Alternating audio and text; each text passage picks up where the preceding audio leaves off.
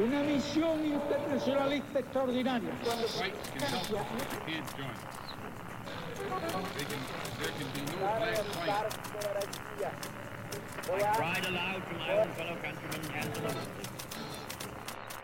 Sua rádio da história.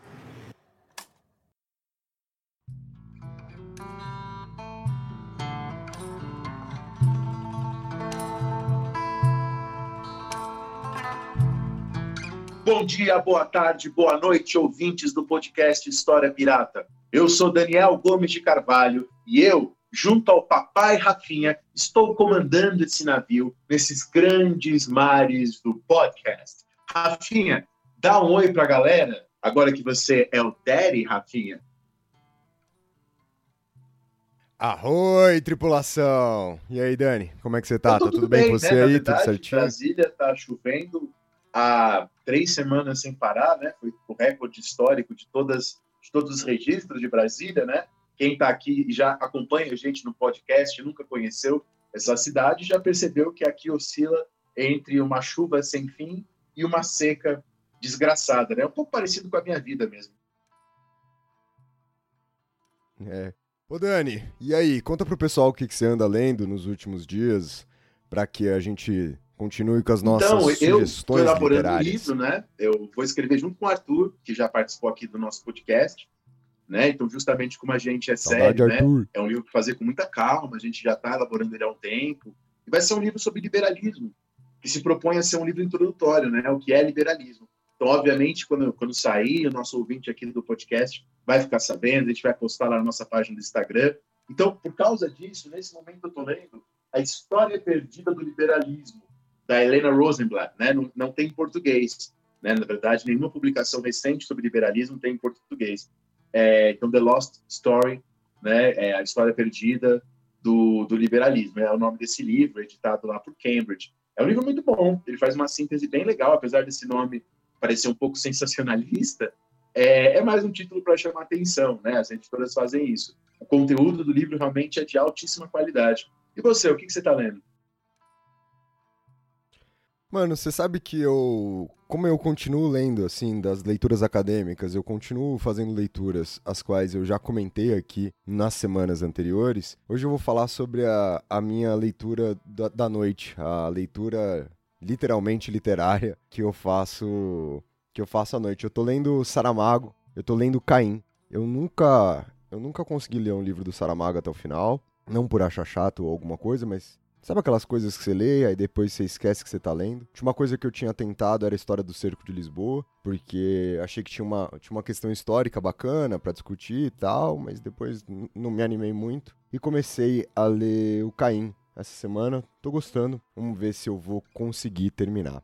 E Dani, antes da gente apresentar o tema do nosso programa para os nossos ouvintes, já como é tradicional, eu gostaria apenas de lembrá-los para vocês ajudarem o História Pirata a se manter sempre no mar, o História Pirata a continuar publicando, tanto eu quanto o Dani, a gente precisa dessa força de vocês. Lembrem-se que podcast, diferentemente dos vídeos do YouTube, não nos dá nenhum centavo cada vez que vocês escutam. Nos dá alegria, é verdade, a gente fica contente de saber que os programas estão sendo escutados e reescutados, como muitos contam para nós, mas além de alegria, não nos oferece muita coisa. Então, se você quiser e puder ajudar o História Pirata a se manter sempre no mar, é só você procurar História Pirata no seu aplicativo do PicPay e ali você encontra vários planos de assinatura que vão de 4 reais por mês que eu acho que seria legal pra caramba. Eu sempre falo isso. Parece que tem gente que tem vergonha de ir lá e ajudar a gente com quatro conto por mês. Mas se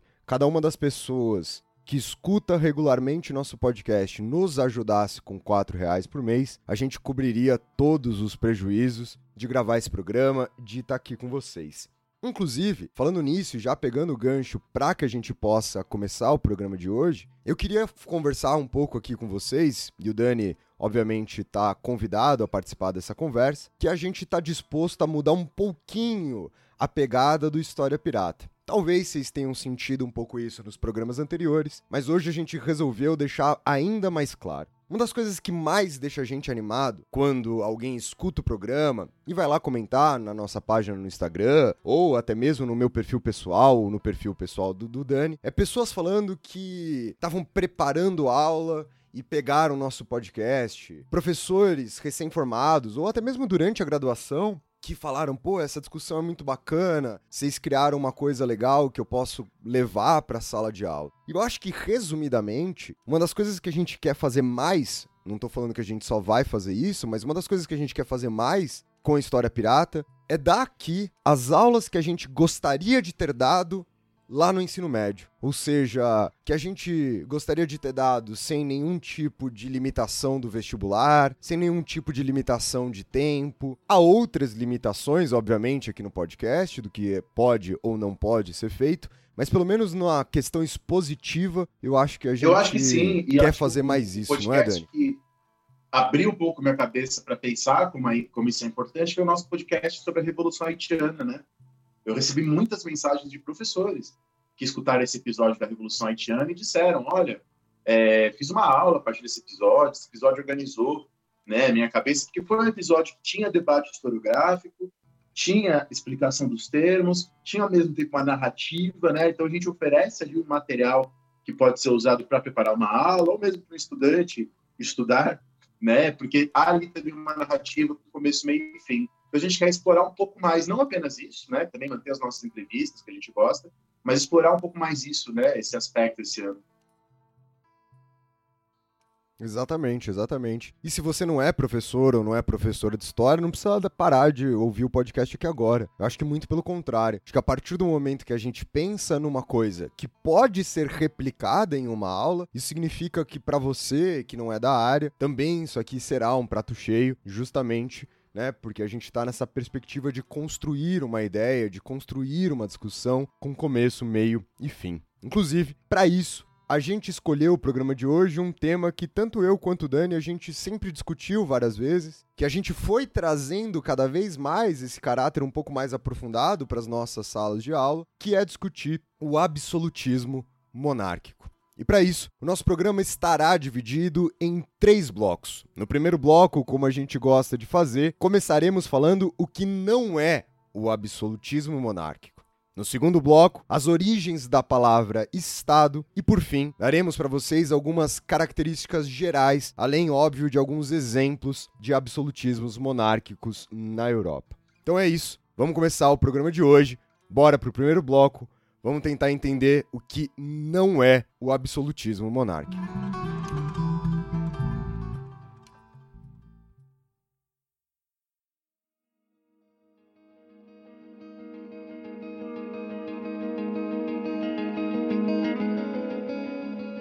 Bom, eu acho que a gente tem duas coisas para falar logo de início, acho que para clarificar um pouco aqui a nossa discussão.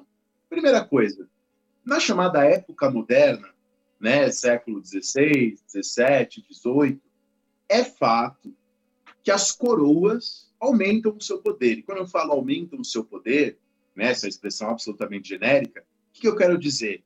Aumentam o poder de fazer leis, né? Então os reis conseguem, né, as coroas conseguem fazer mais leis, aumentam a tributação.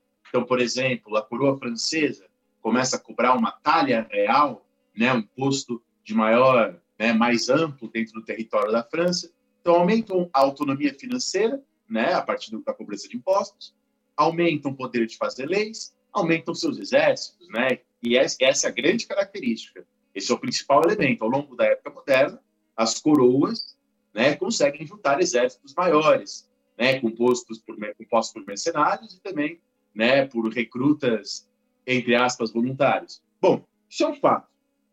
A esse fato se deu um nome, que é um nome incorreto, que é um nome errado, de absolutismo.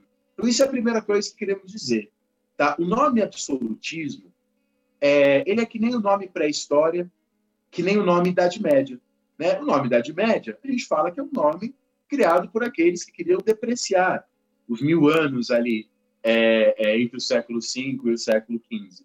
O nome pré-história foi criado por aqueles que diziam que não dava para estudar o período antes da escrita, né? Porque se não houvesse, é, se a gente não tivesse escritos, né, coisas escritas, documentos escritos, serem possíveis de estudar. Depois a gente viu que não.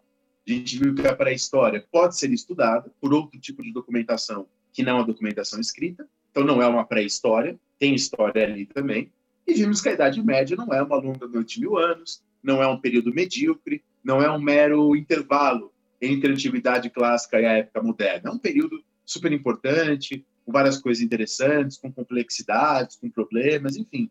São nomes criados pejorativamente. Aí um estudante do século XXI, né, obcecados por nomenclaturas, né, como eles são, por classificações, eles vão perguntar, ora, então por que, que a gente não inventa um nome novo para a Idade Média e para a História? Por que, que a gente não chama a Idade Média de, sei lá, a época dos castelos bacanas, ou a pré-história, a gente chama de, sei lá, a época antes da escrita, ou qualquer nome mirabolante. E aí eu lembro do Chartier falando sobre isso com a gente lá no UNB. Quando ele vem aqui no UNB em 2019, ele falou sobre isso. Sobre a, o que alguns historiadores às vezes querem fazer, de ficar inventando nome novo para essas coisas. O Chartier falou que não. Basta a gente fazer a crítica, né? E entender que quando falamos pré-história, pré-história é só um nome para designar uma época, o termo pré-história ele carrega preconceitos, mas a gente mantém, porque senão a coisa começa a ficar, cada um começa a inventar seu nome, a gente para de conseguir se comunicar. Quer dizer, já tem um monte de livro escrito sobre a pré-história. Já tem muita coisa com esse nome pré-história. Se a gente ficar inventando nomes novos, a gente não consegue se comunicar. Então basta fazer essa crítica, deixar claro, entender que a gente mantém o nome para manter a inteligibilidade e a comunicabilidade, né? E, e, e, bom, e aí a gente toca para frente. Então, isso vale também para o absolutismo, tá? A ideia de que esses monarcas eram todo poderosos, podiam fazer tudo, não tinham restrições de qualquer tipo, tinham poder centralizado na sua mão, tá? Isso está errado. Está errado. Então, eu lembro de uma, uma expressão do François Furet, tá? Eles não é, os reis da época moderna não eram absolutistas, diz o François Furet no sentido de totalitários, que é o sentido moderno, né, da expressão absolutista, né, um cara que pode tudo, que controla todas as coisas, poder na mão do rei, essas bobagens, tá? Então, esses reis, a gente usa o nome absolutismo para se referir às monarquias da época moderna, por uma questão de tradição, porque é o termo que as pessoas usam, mas a primeira coisa a deixar clara aqui é que eles não eram absolutistas no sentido de totalitários, de todo-poderosos, de poder nas suas mãos. Né? Quero falar algumas coisas, mas antes quero falar, passar a palavra para o Rafinha. Você sabe, Dani, que inclusive antes de eu complementar, dando sequência no nosso programa. Queria lembrar também sobre essa questão das palavras, já, já nessa proposta que a gente está pensando, né, de pensar um pouco a sala de aula, de pensar em como isso pode ser levado para a sala de aula. Quando você traz a crítica para dentro da sala de aula, você também está enriquecendo aquele debate. Então, às vezes, só trocar o nome, ainda que funcionasse, como você bem expôs, a partir da fala do Chartier. Isso não vai solucionar os problemas, mas vai dificultar a inteligibilidade, vai dificultar a comunicação, mas lembrar que em um dado momento, a construção daquele nome em específico diz muito sobre a contemporaneidade da construção daquele verbete, da construção daquela palavra, da construção daquela ideia. É, eu sempre começo meu curso de História Geral com uma introdução à história e uma aula de pré-história. E é legal, porque a, as concepções diferentes né, da história, as concepções diferentes do que a história deveria ser, ajudam a gente a entender por que em um determinado momento escolheu se chamar pré-história de pré-história e assim por diante. Pois bem. Ótima observação, né, Rafinha? É importante a gente não abandonar o nome pré-história e Idade Média, porque a própria discussão da construção desses nomes já é uma discussão que tem que entrar em sala de aula e é importante. Perfeito. É isso mesmo, é isso mesmo. Voltando aqui ao nosso tema de hoje, a gente vai começar justamente, o Dani já apresentou algumas ideias de como entender o que não é o absolutismo. E aí eu quero só levantar aqui alguns dos sensos comuns que a gente costuma escutar de alunos, de outras pessoas, quando aborda-se o tema do absolutismo monárquico. E uma das mais tradicionais, além da genérica, né, a concentração de poder nas mãos do rei, do rei, que não somente é uma coisa abstrata, porque se fosse ainda só abstrata a gente poderia discuti-la, mas é algo que não explica, né? Porque ela, ela é tão genérica que você não define que poderes são esse, você não define o que, que é estar concentrado ou não nas mãos do rei, e eu, não sei você, mas eu odeio a ideia do nas mãos, né? Eu, eu não faço a menor noção do que significa ter poder nas mãos, se é diferente eu ter no pé, na cabeça, no dedo, na caneta, ou, ou, sei lá o que for. Na minha aula, Dani, eu gosto de começar justamente perguntando para os alunos o que, que eles acham que é o absolutismo. E além dessa resposta genérica, outra que a gente costuma escutar demais é a ideia do governo de alguém sozinho. Né? Então, o absolutismo é o rei que governa sozinho, é o rei que governa sem mais ninguém. E aí, toda vez que alguém fala isso na minha aula, eu lembro né, do texto do Etienne de la Boétie, o discurso sobre a servidão voluntária. No discurso sobre a servidão voluntária, o La Boétie começa é, lembrando né, do, do Homero falando assim: muita gente a mandar não me parece bem. Um só chefe, um só rei é o que mais nos convém. E ele usa isso para ir justamente trabalhando com essa ideia do governar sozinho. Por que que então, se um único rei governa todo um reino, por que será que as pessoas se submetem a esse rei? Por que será que as pessoas vão aceitar esse poder concentrado nas mãos para a gente voltar na, no senso comum aqui? E o próprio Laboessi vai se questionando. E aí ele se questiona, por exemplo, em relação à força militar. O rei governa sozinho, então porque, como você bem apresentou, ele é quem controla os grandes exércitos desse momento, por mercenários e por voluntários, entre aspas. Mas aí o Laboessi nos lembra do seguinte. A gente está trabalhando num momento em que, por exemplo, os números que vão compor os exércitos são muito inferiores aos números do restante da população. Ou seja, ainda que essa questão fosse uma questão militar, o povo teria muito mais força do que o exército de um rei. Vamos lembrar aqui para quem está escutando a gente que a gente está discutindo o século XVI, o século XVII. Ou seja, você não está num período em que a tecnologia militar faz com que alguém em muito menor número tenha vantagem sobre uma massa. A gente está discutindo um momento de guerra em que os números fazem muita diferença, né? Entre os elementos do exército vão fazer a grande diferença entre você perder ou ganhar uma batalha. E aí ele fala, ó, esse argumento não é o suficiente. Aí ele pensa em outra coisa, ah, os reis governam porque Deus os quis governar. E o Laboessi escrevendo isso não vai entender o que eu vou falar, mas ele lembra que essa também não é uma justificativa suficiente, até mesmo porque a gente não está no momento em que isso aparece de forma tão predominante aquela ideia que a gente conhece do direito divino, né? Ela é uma ideia do Bossuet, que é um livro publicado, né? O Poder Extraído da Sagrada Escritura, no começo do século XVIII, ou seja, muito posteriormente a todo esse processo qual a gente está discutindo. E ele vai fazendo essas perguntas e refutando elas, vai fazendo essas perguntas e refutando elas, e na perspectiva dele, obviamente que a gente não precisa concordar, ele chega à conclusão de que a grande verdade é que o rei não governa sozinho, que é impossível governar sozinho. Que eu não consigo mandar diretamente num conjunto muito grande de pessoas. E eu até brinco isso em sala de aula. Eu falo assim, ó, eu, eu até posso estabelecer regras e controlar determinadas regras numa sala com 30 alunos, numa sala com 150 alunos, numa sala com 180 alunos, como algumas das minhas próprias salas. Mas se eu estivesse dando aula para um milhão de pessoas simultaneamente, eu jamais seria capaz de controlar esse um milhão de pessoas ou de fazer com que as regras que eu estabeleci se aplicassem de forma igual a essa um milhão de pessoas. E o Laboessi nos diz: um rei é capaz de mandar diretamente num conjunto de 10, 20, 30, 40, 50 pessoas que o sejam. Essas 10, 20, 40, 50 pessoas que estão submetidas diretamente ao poder real, por sua vez, transferem essa ideia, essa ordem, esse mandar para outras 20, 30, 40, 50 pessoas. E o Laboessi vai descrevendo o que para nós seria uma espécie de uma pirâmide hierárquica, no qual o topo dessa pirâmide, o topo dessa hierarquia, estaria representada pelo rei. E pensem vocês, conforme essa pirâmide vai abrindo, ou seja, conforme a gente vai chegando cada vez mais próximo da base dessa pirâmide, temos ali um número cada vez maior de pessoas. E mesmo quando a gente chega na base dessa pirâmide, mesmo quando a gente chega naquela pessoa que dentro dessa organização hierárquica só obedece, ou seja, não é capaz de mandar em mais ninguém, o Laboessi volta para sua pergunta inicial. Por que, que essa última pessoa obedece? Por que, que essa última pessoa dessa escala de hierarquia, essa que não manda e nem vai mandar em ninguém, dentro dessa condição a qual ela se submete, aceita obedecer. Esse conjunto de pessoas que não mandam em ninguém, caso se reunissem, seriam capazes de derrubar o rei, de derrubar a monarquia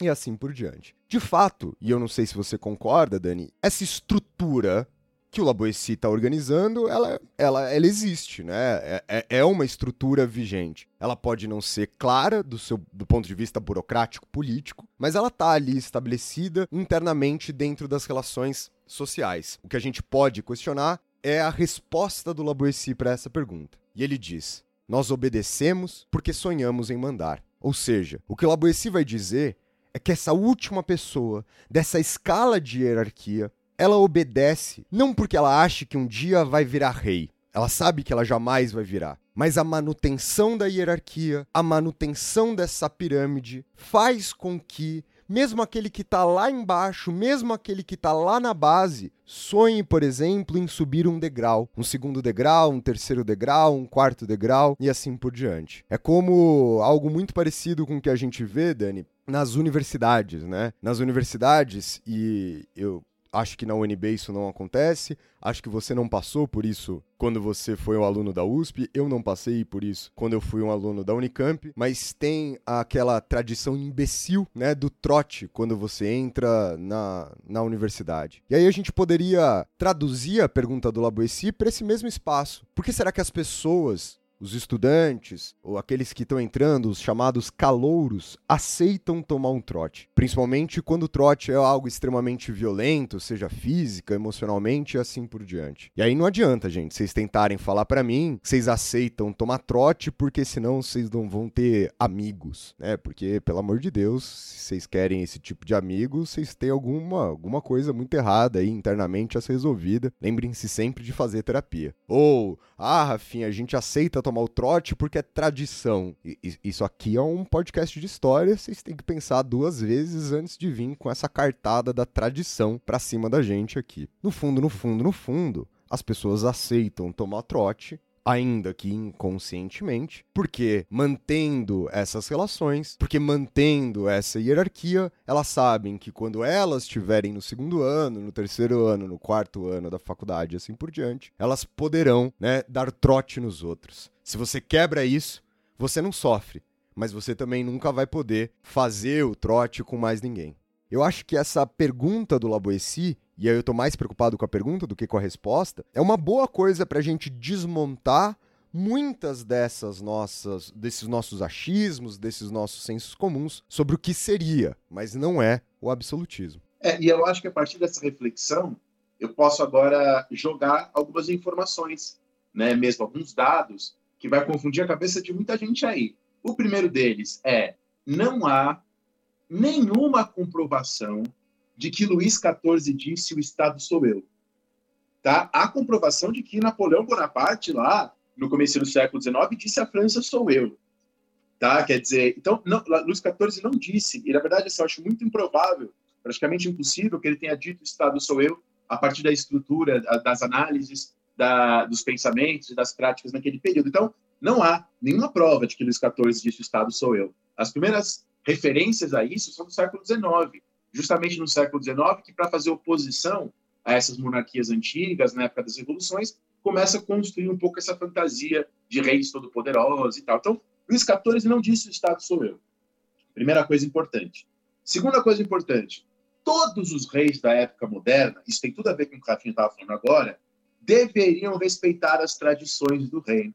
Então, a ideia de tradição, a ideia de um poder tradicional, de uma monarquia tradicional. Então, por exemplo, voltemos ao Luís XIV porque o Luís XIV geralmente é colocado como o absolutistão, o poderoso. É, o Luís XIV não podia impor leis, por exemplo, na Bretanha, né, na região da Bretanha, na França, ou do Vale do Loire, é, ele não podia impor leis nessas regiões sem a aprovação das nobrezas locais. Nossa, professor, parece uma situação medieval. Sim, tá? Tá fora do poder dos reis cobrar impostos livremente dos seus povos, do, dos povos, tá? Ou sequestrar os bens das pessoas arbitrariamente. É o Jean Baudin, lá no século XVI, é considerado grande teórico da soberania absoluta. E o Jean Baudin usa o termo absoluto, poder absoluto. Tá? Só que para o Jean Baudin, poder absoluto, voltando ao que eu estava falando antes, não é poder totalitário. O próprio Jean Baudin, nos Seis Livros da República, ele fala: ó, o rei tem que respeitar a religião, tem que respeitar as tradições e tem que respeitar as propriedades dos súditos. O rei não pode violar essas coisas.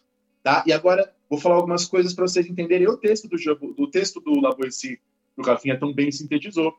Ora, é, é, se você entra num território eclesiástico, dentro de uma monarquia da época moderna, vigoram leis distintas, línguas distintas. Tá? Então, a situação da época moderna é uma situação de pluralismo jurídico. Né? Agora estou lembrando dos textos do, do Antônio Manuel Espanha. Né? Veja, na França, no século XIX, só um décimo da população falava o francês de Paris.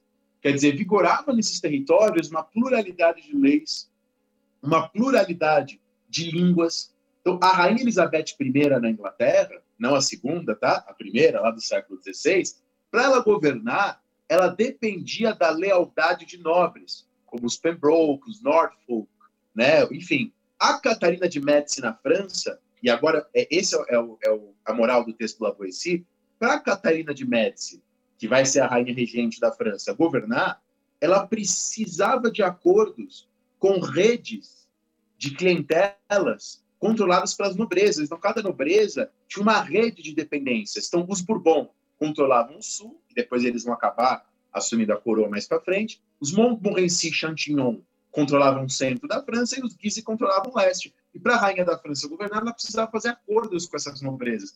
Perceba que os dados que a gente está dando aqui para você é, são opostos de qualquer ideia de poder nas mãos de qualquer pessoa. Tá? O Felipe II, rei da Espanha, para ele governar, ele precisava também da, da, dos acordos com nobrezas e poderes das localidades. Então, por exemplo, a monarquia espanhola ela tinha nove vice-realezas.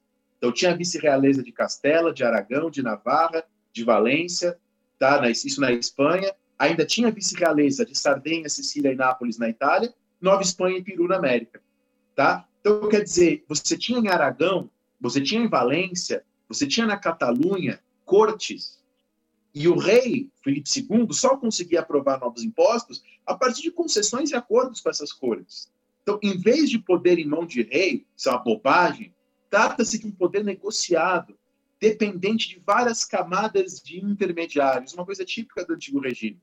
Tá? Além disso, então, e além disso, mais duas observações a época moderna não é uma época dominada apenas por monarquias. Você tinha na Europa várias repúblicas, como Veneza, Gênova, Luca, San Marino, as Províncias Unidas, os cantões helvéticos, né, quer dizer, a Holanda e a Suíça, entre aspas, as repúblicas hanseáticas. Você teve uma experiência republicana na Inglaterra do século XVII, e você tinha o Sacro Império Romano Germânico, que a gente já explicou um pouco aqui sobre ele na nossa, no nosso podcast sobre Lutero, que era qualquer coisa menos um Estado centralizado. Tá? Então, ó, se você entender o Estado como um aparato político institucional que detém o monopólio sobre a violência, que impõe a sua hegemonia sobre um território, com leis unificadas, impostos unificados. Se você Estado para você é isso, que é o Estado hoje, né? Então um aparato político institucional que busca impor um monopólio da violência, que tem leis unificadas, busca a unificação das línguas, né, busca a unificação das normas. Isso não existia na época moderna. Tá? Por isso que eu tenho amigos historiadores que não gostam de falar que existia um Estado né, na época moderna, porque era uma outro tipo de conformação política. Tem um historiador italiano que ele fala em fragmentos de estatalidade. Ele fala que não há Estado na época moderna, mas há fragmentos de estatalidade. E tem mais uma coisa que faz toda a diferença. É, os reis não eram considerados administradores ou governantes. Isso é uma ideia do século XVIII em diante, né, que o Foucault chamou de governantabilidade. A gente discutiu sobre isso no nosso podcast aqui com a professora Neuma Brilhante, né, sobre iluminismo em Portugal. A gente falou sobre isso nesse podcast. Então, a ideia do governante como um gestor é algo do século XVIII, na verdade, XIX e XX. Então, esse Estado, como a gente conhece hoje, o governante que é um administrador, leis unificadas, impostos unificados, só do XIX em diante. Já coisas nessa direção no século XVIII. Tá? É por isso que qualquer presidente contemporâneo, qualquer Donald Trump, né, qualquer é, é, Macron, qualquer presidente contemporâneo, embora limitado por uma constituição, pode fazer coisas que um rei dito absolutista jamais imaginou.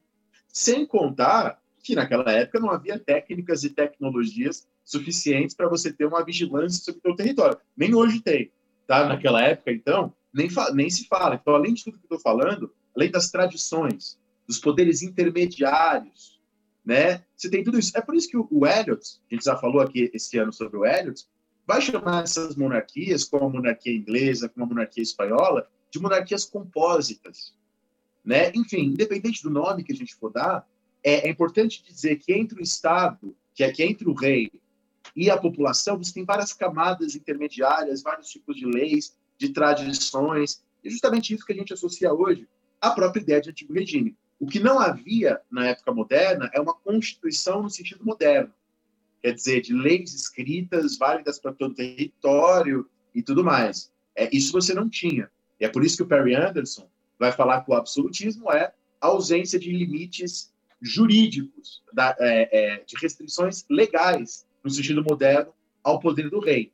Né? Essa é a definição de absolutismo que está lá nas linhagens do Estado absolutista do Perry Anderson. Mas dizer que não há uma Constituição, que não há limites legais ao poder real, não é dizer que não há limites. Né? E o Perry Anderson deixa isso bem claro, quando o Perry Anderson fala que o termo absolutismo é um termo incorreto.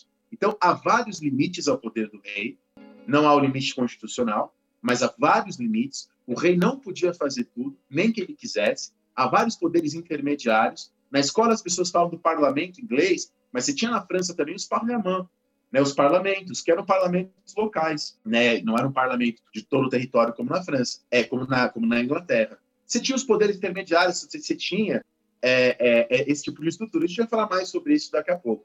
Mas eu acho que por aqui eu acho que já ficou claro o que não é o absolutismo. Eu só vou, Dani, antes de você, antes da gente passar para o segundo bloco, relacionar algo que você muito bem falou com o que eu estava falando. E aí é legal as pessoas entenderem, de novo, para a gente tentar limpar essas perspectivas erradas sobre o absolutismo, que a gente não pode associar, portanto, a ideia do monarca absolutista a simplesmente quantidade de poder e ao governar sozinho. Até porque quantidade de poder, e aqui eu tô falando sobre um poder de controle, de fiscalização e assim por diante, e governar sozinho são coisas antagônicas. Então eu acho que vocês perceberam, como o Dani muito bem apresentou, que quando a gente faz esse contraponto com as formas mais modernas de poder, ou melhor ainda, né, mais contemporâneas de poder, para a gente não se confundir com a idade moderna, ele exige uma maior burocracia. Ele exige uma maior quantidade de pessoas para reforçar as capacidades de controle, para reforçar as capacidades de fiscalização. Então, quando a gente antes pensava na ideia do absolutista como alguém com muito poder governando sozinho, não só está errado, como também são duas ideias completamente contraditórias do ponto de vista prático. Esses outros setores auxiliares, alguns que remontavam desde a Idade Média, que vão compor o que é essa monarquia absolutista aqui agora, inclusive, e aí eu queria só encerrar com esse exemplo para a galera lembrar, eles vão ser usados para desmontar os absolutismos. Né? Só a gente pensar como, por exemplo, no caso de Portugal e Espanha na Revolução de 1820, né? a primeira etapa da Revolução é a convocação das cortes. Convocar as cortes não é um ato revolucionário. O que as cortes vão fazer, aí sim a gente vai entender como um ato revolucionário, montar uma constituição, etc e tal. Mas convocar as cortes é algo que faz parte das monarquias absolutistas. A própria ideia das cortes é um instrumento dessas tradições da Idade Moderna, ou no caso da Revolução Francesa, também cujos antecedentes remontam a, a uma prática comum às monarquias absolutistas. Então, quando Luís XVI faz a convocação dos Estados Gerais, que vai depois resultar é, no, no estopim para a Revolução Francesa, a convocação dos Estados Gerais é uma prática da monarquia absolutista francesa. Então, essa ideia do rei governar sozinho como alguém muito poderoso, ela está errada do ponto de vista prático, como a gente está apresentando, e ela é contraditória, inclusive, na sua perspectiva teórica. Então, eu acho que é isso, né, Dani? A gente pode deixar o primeiro bloco do programa por aqui e partir para o segundo bloco do programa de hoje, que a gente vai falar sobre as origens da palavra Estado.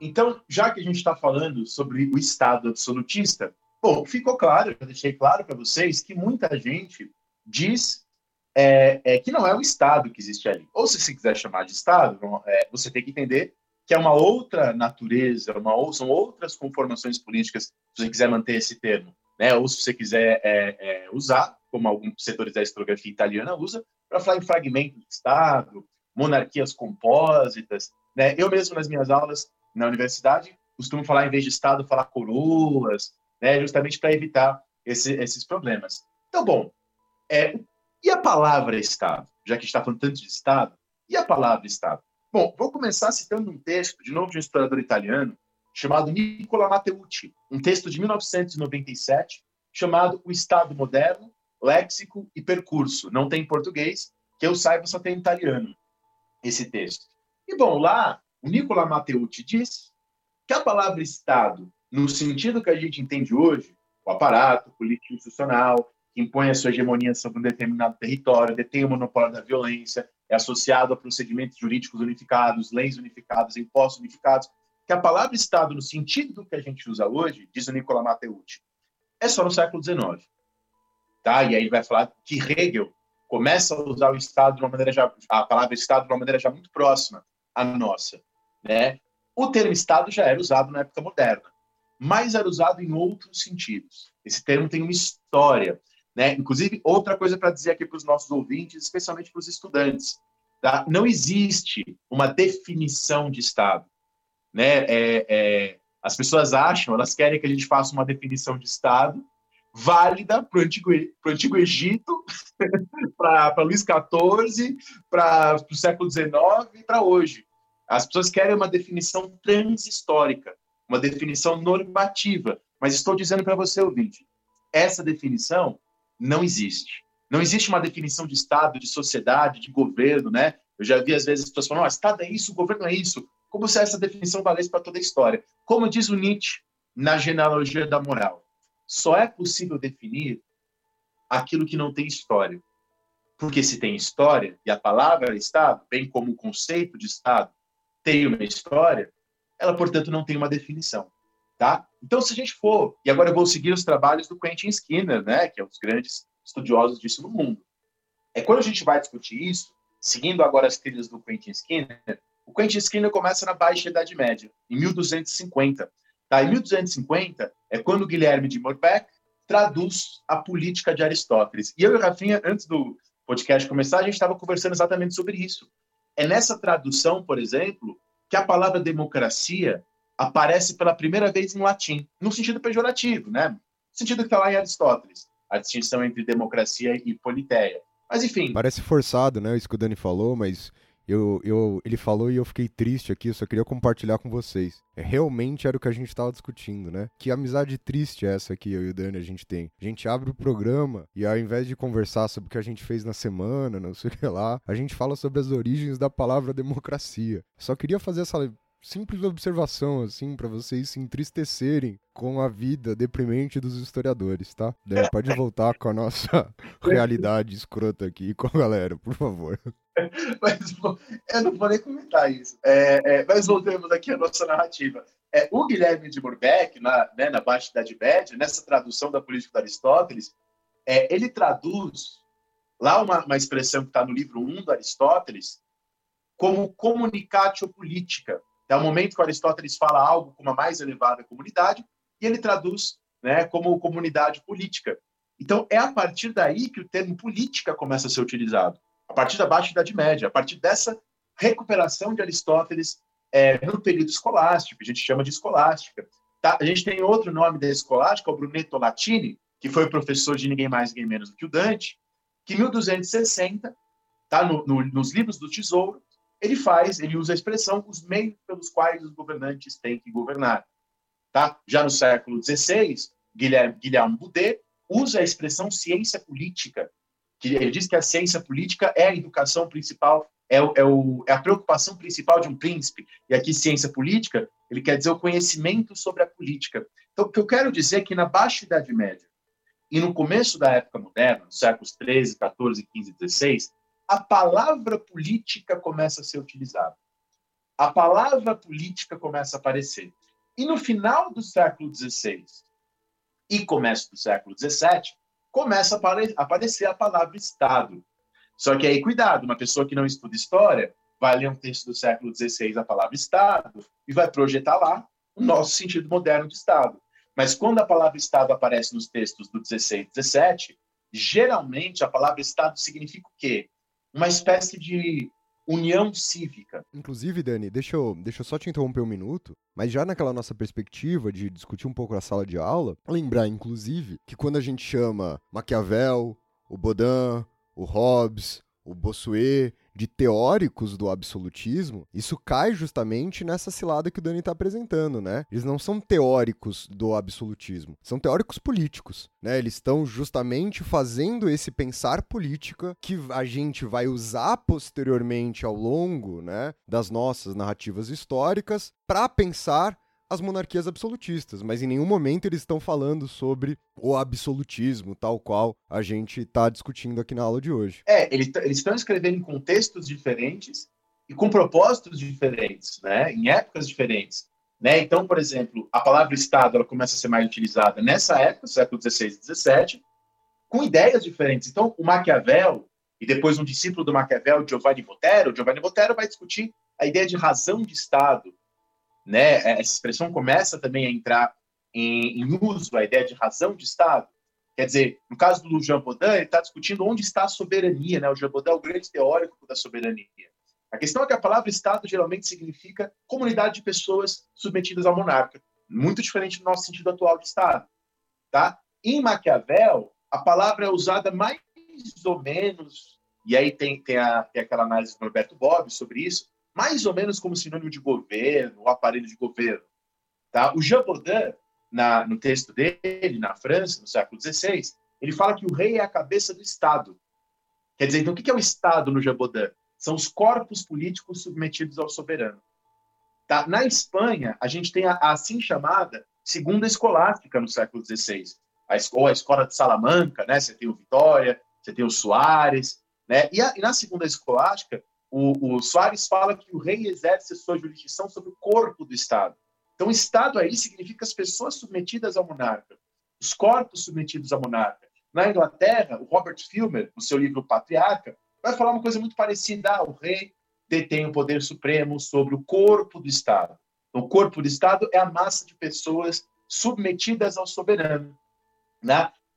E uma outra observação sobre esse uso da palavra Estado no século XVI é, embora esses teóricos usem a palavra Estado, eles não usam muitas vezes. Eles preferem outras palavras, que são usadas às vezes como sinônimos, como tivitas. Né? O Hobbes quase não usa a palavra Estado. O Hobbes usa a palavra Estado, mas ele prefere o termo tivitas. Nação, reino. E, e a palavra mais usada é a palavra, a expressão corpo político. Isso é muito importante. Porque o que é um corpo? Ele precisa de uma cabeça, e aí vem o rei mas ele tem as várias partes. A cabeça tem algum reino sobre as partes, alguma, algum poder sobre as partes, mas ela não tem um controle absoluto sobre as partes no sentido moderno. Tá? É, então, isso é muito importante, é muito interessante. E é interessante a gente entender também que no século XVI, e principalmente no século XVII, os críticos dessa teoria do rei como cabeça do Estado vão desenvolver algo em contraposição. Então, os críticos da ideia do rei como cabeça do Estado, Estado entendido como os corpos submetidos ao soberano, começam a dizer que o Estado, na verdade, não é um corpo passivo a ser comandado pelo rei, mas que o Estado é o corpo do povo, detentor da soberania. Então, os críticos desta teoria de que o rei é a cabeça de todas as coisas, vão dizer que a soberania está, na verdade, nas assembleias, nos corpos intermediários, então nos parlamentos, nas assembleias de nobres, nas corporações. Isso começa a aparecer. Isso começa a aparecer. É, na Inglaterra, por exemplo, em 1605, tem um texto de Edwin Sandys que ele começa a falar que os estados são as comunidades políticas que não têm reis ou príncipes. Né? O Giovanni Botero, o discípulo de Maquiavel, vai chamar as Províncias Unidas e a Suíça de, de estados, e ele diz que elas são estados e não monarquias. Então, é esse sentido de estados como comunidades políticas, é, as quais não têm rei, as quais não têm príncipe. Né? Outra coisa, quando você tem a primeira tradução da história de Roma do Tito Livre para o inglês, no inglês a tradução fica assim: quando os reis são expulsos de Roma, temos a transição da tirania dos reis para um Estado livre. Então, críticos da ideia do rei como a cabeça do Estado começam a falar que Estados são esses corpos e eles têm a soberania que só há Estado livre quando não há é, é, um rei. E é justamente durante as revoluções inglesas isso começa a aparecer no século XVII, que a soberania reside no corpo político do povo. E o nome desse corpo político é Estado.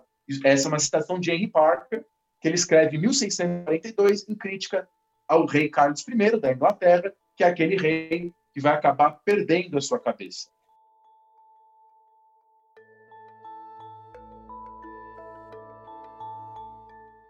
Então, Rafinha, só para organizar aqui o que eu falei até agora. No século XVI e primeira metade do século XVII, quando se usa a palavra Estado, a concepção predominante de Estado, então, é o Estado como um corpo né? Seja ele um corpo do povo, detentor da soberania, ou um corpo submisso ao Estado. Então, os corpos, né, mais, mais especificamente, os intermediários que compõem a população, estejam eles ou não submetidos ao Estado, essa é a noção. Né? Então, e os defensores da Revolução Inglesa, como o caso do, do Henry Parker, vão falar que a soberania reside no corpo do Estado e não no rei. É, essas são as noções predominantes.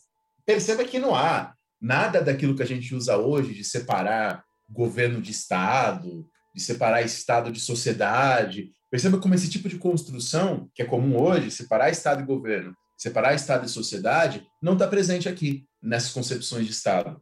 Né? Até uma vez na, na, na UNB, uma, uma vez a gente estava discutindo com um aluno meu um texto do século XVI, e esse aluno queria identificar nesse texto essa ideia de separação entre Estado e sociedade, ou Estado e governo, as duas coisas. E eu falei para ele, ó, essa concepção não existe. Agora, ainda no contexto do século XVII, das revoluções inglesas, Thomas Hobbes traz uma outra visão do Estado, né? Traz uma outra concepção. Na verdade, o Hobbes usa o termo Estado, mas ele usa mais o termo civitas, né? É, o Quentin Skinner chama a concepção hobbesiana de teoria ficcional do Estado. Por quê? Para o Hobbes, o Estado não é nem o governante, nem os governados. O Estado é algo que permanece para além deles. Então, em Hobbes, o Estado é um artifício humano, né? O Hobbes vai chamar de uma pessoa artificial, como os deuses gregos, né? Uma fala do Hobbes no Leviatã. O Estado é um artifício humano, uma espécie de pessoa artificial, algo que a gente cria e que transcende governantes e governados, transcende os corpos políticos. É, então perceba que em Hobbes a gente tem uma noção de Estado que não é a nossa, porque né, ninguém acredita numa pessoa ficcional e tal, mas que já é um passo adiante se a gente estiver pensando em direção à nossa. Né? Claro que eu não estou aqui querendo fazer teleologia, né? dizendo que a concepção obesiana de Estado necessariamente culminaria na nossa, mas é, é uma concepção já que não identifica Estado nem com governantes nem com governados. É, identifica Estado como um artifício, né? algo artificial. Então, portanto, não é o próprio corpo dos cidadãos, algo criado e que transcende o tempo, transcende as gerações. Nós criamos para obter segurança e para que essa segurança seja garantida, inclusive para as próximas gerações. Então, o ouvinte está percebendo que não há, essa é a conclusão que eu quero chegar, na época moderna, a noção de Estado tal qual a gente conhece hoje. Tá? No século XVIII, no final do século XVIII, já há textos como o texto do Thomas Paine, o Common Sense, que vão fazer uma distinção clara entre governo e sociedade. Né? O Thomas Paine, lá no início do Common Sense, fala que o governo existe pelo mesmo motivo que existem as roupas. Se todos nós fôssemos bons e puros, não precisaríamos de roupas nem de governos. Como a maldade existe, são necessários os governos. E aí o, o Thomas Paine diz: a sociedade surge devido às nossas benesses, às nossas qualidades, e os governos surgem devido aos nossos defeitos, às nossas maldades. No século XVIII, a, a distinção entre governo e sociedade já está posta. E no século XIX, você vai ter Hegel, você vai ter toda uma discussão de Estado mais próxima nossa, até chegarmos na definição do Weber, né, do Estado como aquele que é, detém o monopólio da violência. Né? É um aparato político institucional que impõe a sua hegemonia sobre o território e detém o monopólio da violência. Mas isso só no século XIX. Tá? Essas definições são estranhas à época que a gente convencionou chamar aqui no podcast de absolutista. Ótimo, Dani, ótimo. Então eu acho que a gente pode encerrar o segundo bloco do nosso programa por aqui e partir para o último bloco, que é trabalhar agora com características gerais, ou até mesmo fazendo uma recapitulação do que foi trabalhado até esse momento, se a gente começou falando o que não é o absolutismo, e agora o Dani muito bem elucidou para vocês as origens da palavra Estado, sem nenhuma pretensão de falar o que é o absolutismo, a gente está tentando pelo menos caracterizá-lo no último bloco do nosso programa. Então, bora para o terceiro bloco. Vamos falar sobre as características gerais dos estados absolutistas.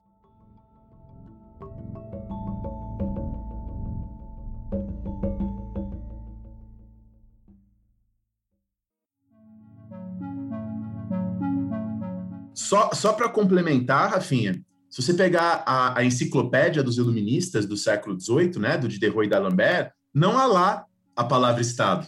Não tem a palavra Estado na enciclopédia. É, o Quentin Skinner, nas Fundações do Pensamento Político Moderno, ele é claro. A ideia moderna de Estado, enquanto forma de poder público, separada do governante dos governados, como suprema autoridade política, ela inexiste, né, como ideia na época moderna tá? Ela não, ela não está presente. Agora, dito isso, eu acho que a gente pode é, entrar nessa discussão pensando nos marxistas, né, Rafinha? E eu queria até pa passar a palavra para você, porque os marxistas eles enxergam o Estado como instrumento de classe, né? É, até hoje você vai ver um marxista vendo o Estado como é, portador e, e do interesse da burguesia, do interesse das classes dominantes. Então, coube aos marxistas mostrar a importância de pensarmos a questão do, do, do Estado como ligado a uma classe. E aí tem aquelas teorias clássicas do absolutismo feita pelos marxistas, diferentes dessas que a gente comentou até agora no programa. Exatamente, Dani. E aí, até retomando o que eu falei aqui pra galera no primeiro bloco, que a gente conversou sobre o texto do Etienne de la Boétie, tentando não exatamente responder a mesma pergunta, né, de por que, que tantos se submetem ao poder de um só, mas agora tentando fazer uma construção teórica das maneiras com as quais as sociedades europeias acabaram por se organizar a partir dessa forma, ou seja, a partir das monarquias absolutistas, a gente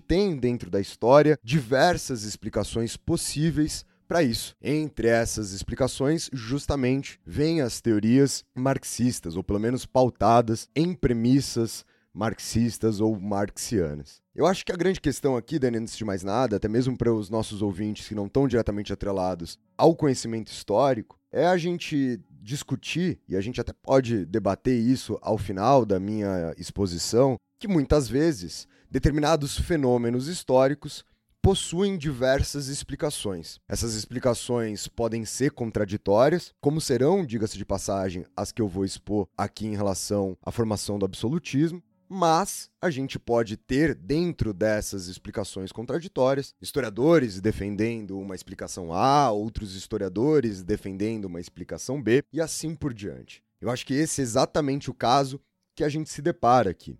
Então eu vou tentar separar, usando como base o texto do Perry Anderson, né, no Linhagens do Estado Absolutista, logo no primeiro capítulo, no Estado Absolutista no Ocidente, em que ele faz esse panorama sobre as formas com as quais a gente consegue conceber, ou pelo menos já foi concebida, a formação do absolutismo monárquico. Então, assim, Dani, entre as diversas explicações que a gente tem para a formação do absolutismo, há um modelo bastante tradicional, tradicional no sentido que ele foi amplamente difundido, que é a ideia de que esse processo de centralização política do poder, que esse processo de formação do absolutismo, ele vem justamente a partir da aliança entre o monarca e a camada social burguesa. Lembrem-se, vocês que estão ouvindo a gente, que a gente está falando de uma burguesia em formação. Óbvio que essa burguesia do século XVI, a qual a gente se refere, não é ainda o nosso conceito pós-revolução industrial de burguesia. Aqui a gente está tratando essa burguesia essencialmente ainda como aqueles que vivem, trabalham a partir dos espaços urbanos a partir, portanto, das cidades. E a ideia, justamente a partir dessa explicação, é de que, sendo a burguesia uma camada social nova e principalmente uma camada social em ascensão, ela apoia a centralização política do poder na figura desse monarca, portanto, permite a formação do absolutismo e, em troca, ela receberia desse monarca um desenvolvimento das práticas econômicas que compõem aquilo que a gente chama de mercantilismo. Em outras palavras, de forma bastante resumida aqui, essa burguesia favorece a formação do absolutismo e, em contrapartida, ela vai se enriquecer a partir dos incentivos feitos por esse monarca às práticas absolutistas. No entanto, como o Dani muito bem apresentou agora há pouco para vocês, quando a gente pauta-se a partir da ideia mais atrelada ao marxismo de Estado, a gente precisa encontrar, dentro desse mesmo fenômeno, a formação do absolutismo, a questão, principalmente, da luta entre as classes sociais. E quem vai trabalhar com essa ideia, a qual eu vou trazer para vocês, não é nem exatamente o Marx. Na verdade, quem trata disso aqui é o Engels, que é a ideia, diz dentro dessa teoria de que, na verdade, essa burguesia em ascensão ela não está tão distante dos interesses da nobreza. O que, que eu quero dizer com isso? Horas, se a gente concebe esse Estado como um aparelho que favorecerá uma camada social em detrimento da outra, ao olharmos para a Idade Moderna, ao olharmos para o século XVI, para o século XVII, principalmente, a gente não vai ver, por exemplo, a burguesia ter uma ascensão em detrimento da nobreza. A nobreza permanecerá dentro desse contexto como sendo uma camada social altamente privilegiada, como uma camada social extremamente benquista por esse Estado absolutista. Lembrando sempre que eu estou usando aqui a palavra Estado de forma muito mais informal do que mediante o que a gente discutiu até então. E aqui que entra a ideia do, do Engels, né, de que classes conflitantes podem, em um determinado período né, da história, estarem em equilíbrio. Aquilo que o Engels vai chamar de Gleichgewicht Halten, né? Que no final das contas, a possibilidade dessa centralização política do poder, a possibilidade da formação do absolutismo, deriva justamente da função dessas monarquias garantirem o equilíbrio entre essas duas classes sociais, nobreza e burguesia, que a partir do momento que os monarcas, que os reis viram uma espécie de árbitro desse conflito de classes, eles conseguem se fortalecer e que, inclusive, essas monarquias vão conseguir garantir este tal equilíbrio, oferecendo algo que seja ao mesmo tempo benéfico tanto à burguesia como à nobreza. E o que seria esse aspecto benéfico a ambos é justamente o afastamento das camadas mais populares da política assim como da economia. Se a gente pensar, por exemplo, naquilo que se convenciona chamar de crises da Idade Média, uma das coisas que está acontecendo em volta do século 13, 14 e 15 são as chamadas revoltas camponesas. E se vocês retomarem tanto discussões que a gente teve aqui hoje, como também discussões que a gente teve em alguns episódios anteriores, quando falamos sobre as guerras no antigo regime, no período napoleônico, quem detém nesse momento força militar o suficiente para conter essas revoltas camponesas serão essas monarquias. Portanto, essa ideia atrelada, né, ao Engels, atrelada a uma perspectiva marxista da história, compreende que a formação do absolutismo se dá justamente a partir da ideia do monarca sendo esse árbitro na relação conflitante entre as classes da nobreza e da burguesia, e que essa monarquia se fortalece justamente ao afastar os setores mais populares, tanto da política quanto da economia. Para eu encerrar essa abordagem aqui para vocês em relação às formas possíveis que a gente concebe a formação do absolutismo, eu quero trazer justamente a do Perry Anderson. Porque quando ele faz esse panorama, que não é meu, que é dele, né, apresentando outras perspectivas em relação à formação do absolutismo, ele no final das contas está fazendo isso para criticá-las e para apresentar aquilo que vai ser basicamente a linha guia de todo o seu livro, né, de todo o Linhagens do Estado absolutista. E o que o Perry Anderson apresenta é o seguinte: a burguesia, ela não pode ter nenhuma relação direta com a formação do absolutismo. Por que dirá o Perry Anderson? Ora, se esses monarcas estão justamente buscando um apoio político, eles precisam ter esse apoio político de uma camada social capaz de oferecer esse apoio político. E o que o Perry Anderson nos lembra é que essa burguesia emergente, que essa burguesia bastante incipiente, não tem ainda um papel social capaz de, por meio desse, do seu apoio, garantir o tal reforço do aparato político atrelado aos monarcas nesse momento. Que, portanto, a única aliança possível para a formação do absolutismo deverá ser entre o rei e a nobreza. E a grande questão do Perry Anderson é: a partir do momento que a nobreza apoia essa centralização política do poder, apoia a formação do absolutismo, e que fique claro, quando eu estou dizendo apoia, não trata-se né, de um papel consciente, de um papel explícito, isso são análises historiográficas sobre os fenômenos os quais a gente está trabalhando, mas que quando essa nobreza apoia a formação do absolutismo, o que, que ela espera em troca?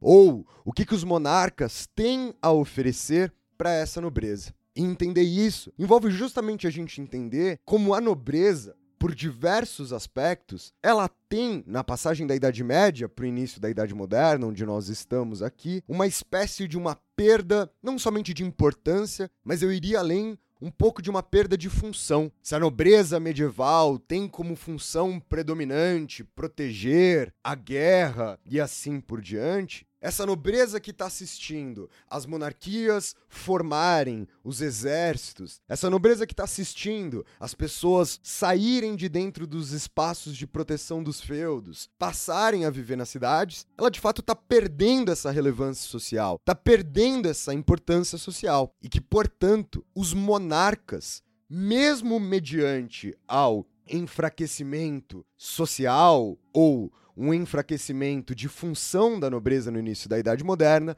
garantirá a essa camada social os seus privilégios. Ou, como o Perry Anderson melhor apresenta essa ideia, o que vai formar o absolutismo é justamente o monarca estendendo para essa nobreza os seus privilégios feudais. E aí a gente vem com uma grande questão que me parece ser importante. Ok, Entendemos essas três perspectivas, mas é inegável, por exemplo, que de fato os monarcas absolutistas irão promover incentivos às práticas mercantis e que essas práticas mercantis acabarão por enriquecer a burguesia, como a primeira perspectiva que eu trouxe para vocês bem apresentou. E o Perry Anderson não nega isso. O que o Perry Anderson vai nos lembrar é que a manutenção dos privilégios dessa nobreza é extremamente dispendicioso. Ou seja, as práticas mercantilistas serão incentivadas por essas monarquias. A burguesia irá se enriquecer devido aos incentivos das práticas mercantis. Porém,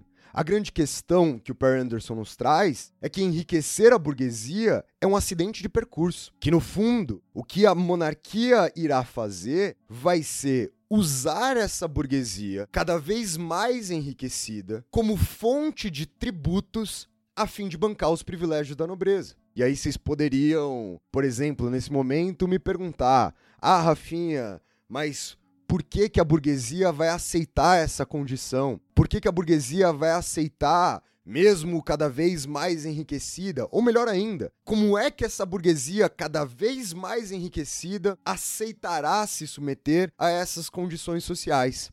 E aqui eu queria voltar mais uma vez no Laboessi. No Laboessi, quando eu apresentei para vocês, a ideia era justamente que a servidão era voluntária pelo desejo de subir os degraus dessa hierarquia, que muitos se submetem ao rei, pois saberem que a submissão, que a obediência é um caminho para quem possa imaginar um dia mandar. E a grande ferramenta das monarquias absolutistas é a criação das nobrezas togadas. Aquilo que na França, por exemplo, será instituído a partir da Lei Paulette. A ideia de que essa burguesia enriquecida pode eventualmente comprar um título de nobreza e aí gozar dos mesmos privilégios que essa nobreza de nascimento. Então, essas três formas de explicação, esse modelo mais tradicional, o modelo mais clássico marxista, pautado na ideia do Engels de equilíbrio de classes, e a perspectiva do Perry Anderson, são formas distintas de se explicar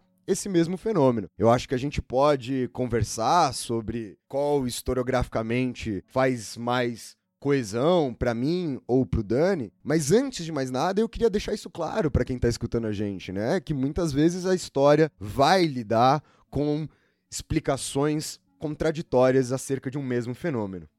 É, eu, eu assim gostaria de dizer que tem de todas essas explicações eu tendo a, a não concordar com nenhuma, né? É, é, completamente. Eu já fui muito entusiasta, né? Desse livro do Perry Anderson, na verdade, ainda sou entusiasta desse livro. Vou usar muito ele nas coisas que eu vou falar daqui em diante.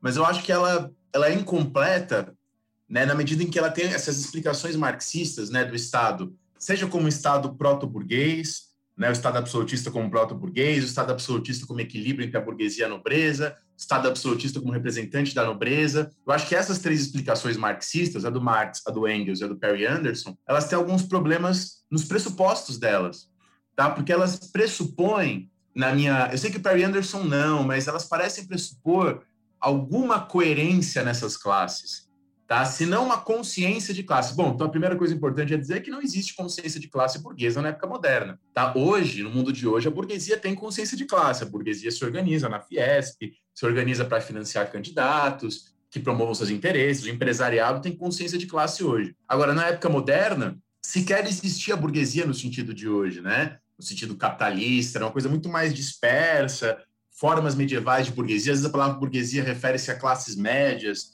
de um jeito genérico, sabe? Quem não, nem tem trabalhos manuais, nem tem privilégios. Então, me parece que essas concepções sociais de Estado, elas pressupõem alguma consciência de classe, elas pressupõem um Estado, já na época moderna, como um representante de classe, pressupõem uma, um Estado com uma certa coerência, né? Então, o Estado representa uma classe, mas na verdade, quando a gente vai analisar a nobreza, a gente sabe que não existe uma nobreza, existem várias nobrezas, né? Que a situação das nobrezas é uma, é uma situação de absoluta fragmentação, existem vários tipos de nobreza. Então, assim como não há uma, uma ideia de burguesia no sentido moderno, na época moderna, mesmo a nobreza é fragmentada.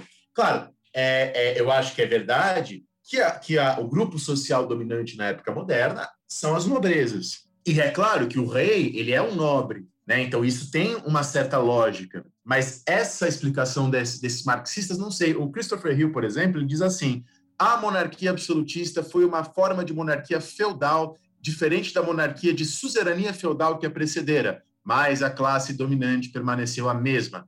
Tal como uma república, uma monarquia constitucional e uma ditadura fascista, podem ser formas distintas de dominação burguesa. Então, na verdade, essa explicação do Perry Anderson, que na verdade o Perry Anderson tira de um historiador soviético, né, chamado Boris Porshnev. Essa explicação do Perry Anderson que o Christopher Hill endossa, endossou, né, quando era vivo, é, é uma explicação que pressupõe uma certa medievalidade, né, desse Estado moderno, tá? E eu acho muito complicado. A gente pode pensar em outras explicações também, né? A gente pode recorrer quem, me, quem nos ouve aqui já sabe que eu sempre cito ele, ao Tocqueville. Né? O Tocqueville ele localiza a origem do Estado moderno na França do século XV com Carlos VII. Por quê? É quando a monarquia começa, e só começa, dar os primeiros passos, é, no sentido de uma tributação da população. Tá? E com essa tributação, a monarquia francesa começa a ganhar autonomia. O começo, tá longe de ter autonomia é o começar o primeiro passo. Né? Então, para o Tocqueville, o antigo regime começa no reinado de Carlos VII, na França do século XV, quando o Estado dá os primeiros passos no sentido de maior homogeneização administrativa, no sentido de maiores impostos, e aí na, na interpretação do Tocqueville, que a gente já explicou aqui, né, no nosso podcast sobre o antigo regime, para quem quiser escutar, na perspectiva do Tocqueville, essa centralização é aprofundada, né, pela Revolução Francesa, né, para Tocqueville, o, o, essa característica do absolutismo de aumentar os exércitos, aumentar as tributações, aumentar as leis, ela só é aprofundada depois da Revolução Francesa. Então, a Revolução Francesa seria uma continuidade e não uma ruptura em relação à, à época moderna. Poderíamos trazer, inclusive, também as palavras do Kozelek, né, sobre as origens do Estado moderno. Kozelek, embora ele esteja tratando desse problema sobre um ângulo diferente, é bem diferente o problema do Kozelek do que do Perry Anderson, por exemplo, mas o Kozelek, lá no Crítica e Crise, vai falar que há uma guerra de religião na França, no final do século XVI, e a condição para o estabelecimento da paz foi, de alguma maneira, que as pessoas aceitassem reduzir as suas noções de religião ao nível da opinião, tá? então uma despolitização da consciência privada, e a despolitização da consciência privada, a redução da religião ao nível da opinião, é uma condição para uma ideia, mesmo que rudimentar, de tolerância, Tá? Isso é estabelecido após as guerras de religião, após as guerras civis, e assim é após as guerras civis que a gente pensa no Estado, né? no Estado moderno, absolutista. O Zé que vai colocar nesses termos. Né? Os Bourbon ascendem na França, no final do século XVI, começo do XVII, após as guerras de religião, e, e, e ascendem após aquelas guerras. Enfim, e ele vai usar esse contexto para entender o Hobbes e tudo mais. Bom, não vamos entrar é, é, nessa questão. Eu posso aqui, eu gostaria aqui de de antes de passar a palavra para você, Rafinha, gostaria aqui de recomendar um texto para quem quiser, que é um texto que foi do meu orientador, né, Modesto Florenzano. Vocês acham esse texto na internet gratuitamente, tá? Esse texto se chama Sobre as origens e o desenvolvimento do Estado moderno no Ocidente.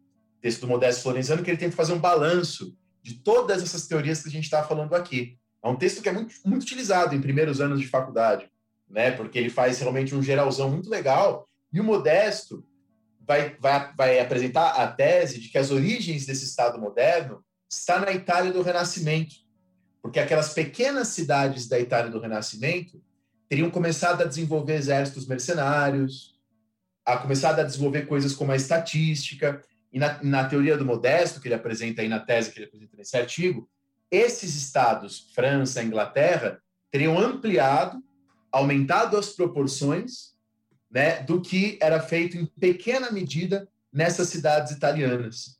Né? Então, eu acho que é, é também algo interessante para a gente discutir, embora também hoje é, eu já concordei totalmente com ele, claro, foi orientador, mas hoje eu tenho algumas dúvidas também a respeito dessa, dessa ideia.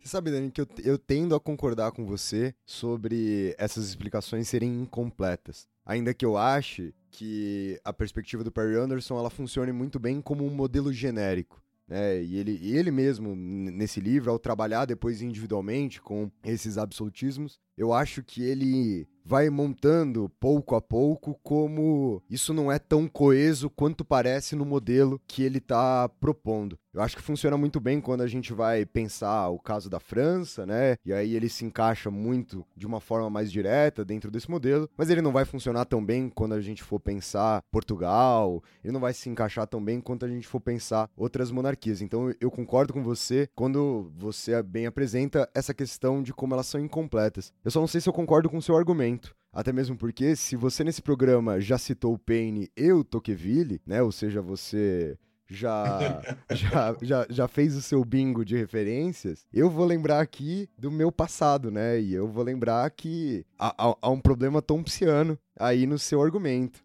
De que a gente não precisa, né, de consciência de classe para que essas classes ajam, né? Que essas classes elas podem agir anteriormente a ter consciência dessas questões. Eu também não sei se eu concordo integralmente com isso. Eu acho isso bastante problemático. Eu acho que o que mais dificulta a gente aqui dentro da idade moderna, e aí eu vou concordar 100% com você, é essa generalização acerca das camadas sociais. Ainda que eu entenda que elas possam sim agir anteriormente a ter uma consciência é, que vai se consolidar posteriormente, a gente não pode abrir mão da, da gigantesca heterogeneidade na qual a gente está inserido. Até mesmo lembrando, como o Dani muito bem apresentou, falando sobre as nobrezas, que muitos dos nomes do iluminismo que vão se colocar contrários a esses privilégios da nobreza, eles eram nobres. Né? Então, essas contradições também colaboram dentro desse processo. Agora, Dani, discussão teórica à parte, que eu acho que é legal da gente trazer para quem está escutando a gente eu queria que a gente tentasse pelo menos fazer aí, se não uma lista, pensar o que são algumas das características das monarquias absolutistas. Legal, Rafinha. É, eu, eu, eu acho que é muito fértil essa discussão.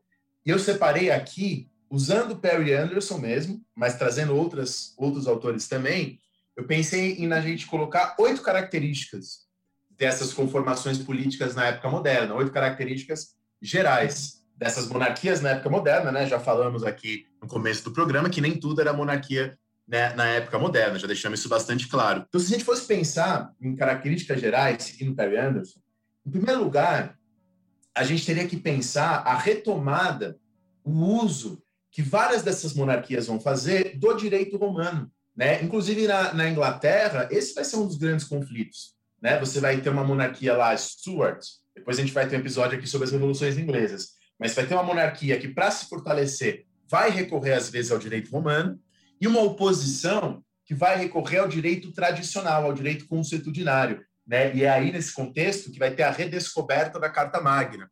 Né? Às vezes as pessoas acham que a Carta Magna foi criada lá na Idade Média, ela vigorou durante para sempre até hoje, né? Mas não. Na verdade, a, a, Carta Magna, a gente não vai entrar aqui em detalhes sobre isso hoje, a gente entra no episódio de Revolução Inglesa, ela é esquecida, ela é alterada, tem várias versões ainda na Idade Média. Na Idade Média, ela tinha propósitos bem distintos tá, dos usos. O que acontece é que no século XVI, XVII, há uma retomada da Carta Magna e um uso específico da Carta Magna né? E nesse uso para fazer oposição aos reis, né? O uso de um direito tradicional para fazer oposição aos reis. A, a, verdade, diz o Perry Anderson, é que o direito romano caiu como uma luva para que muitos reis tentem se fortalecer. Um dos princípios do direito romano é o principis legibus solutus est, né? Quer dizer, o rei é isento de restrições legais.